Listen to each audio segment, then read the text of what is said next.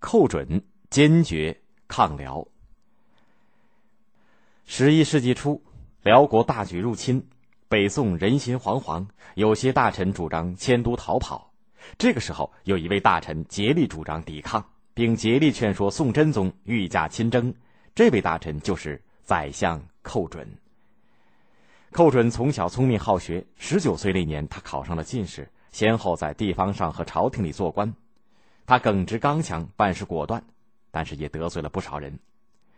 公元幺零零四年的八月，宋真宗任命毕世安为副宰相。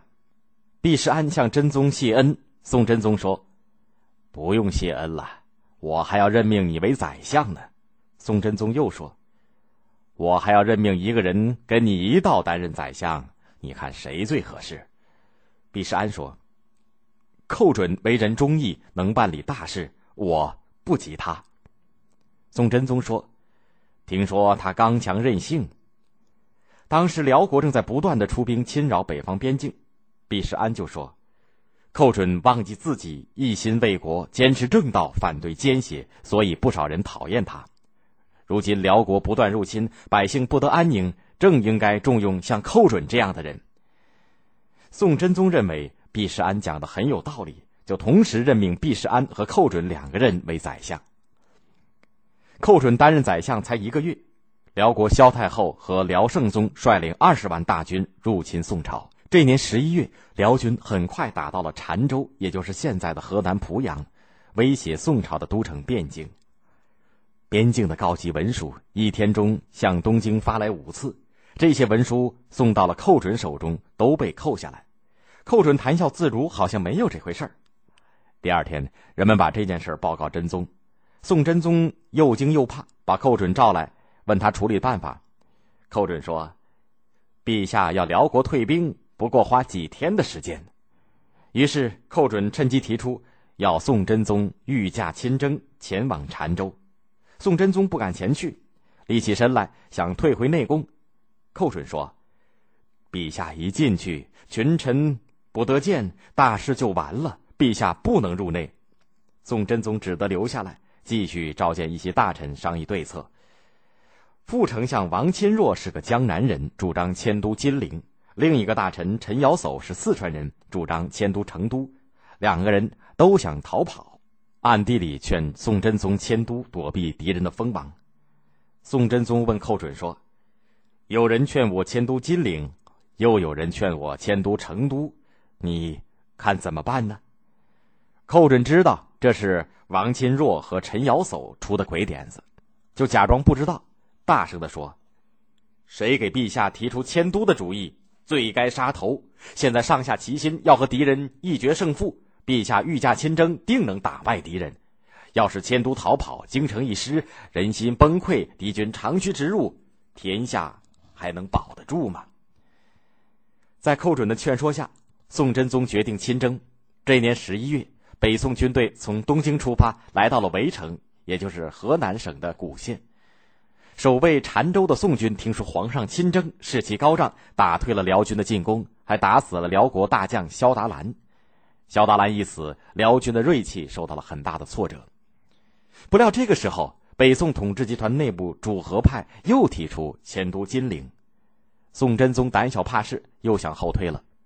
寇准就劝告他说：“陛下只能前进一尺，不能后退一寸。如果这个时候撤军后退，百姓失望，军心涣散，势必瓦解。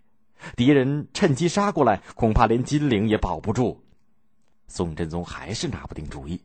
寇准又和殿前都指挥使高琼一道去劝说宋真宗，宋真宗这才勉强的同意前进。宋真宗只得下令禁军渡过黄河，进入澶州城。他在北城门楼上召见众将，远近将士看见宋真宗的玉盖龙旗，齐声高呼万岁。宋军的士气高极了。宋真宗把军事大权交给寇准。这个时候，几千名辽军骑兵前来进攻，寇准下令开城出击，宋军奋勇冲杀，一下子消灭了一大半敌人。宋军得胜以后，宋真宗命令寇准留在北城，自己回行宫去。他回到行宫还不放心，又派人去看寇准在干什么。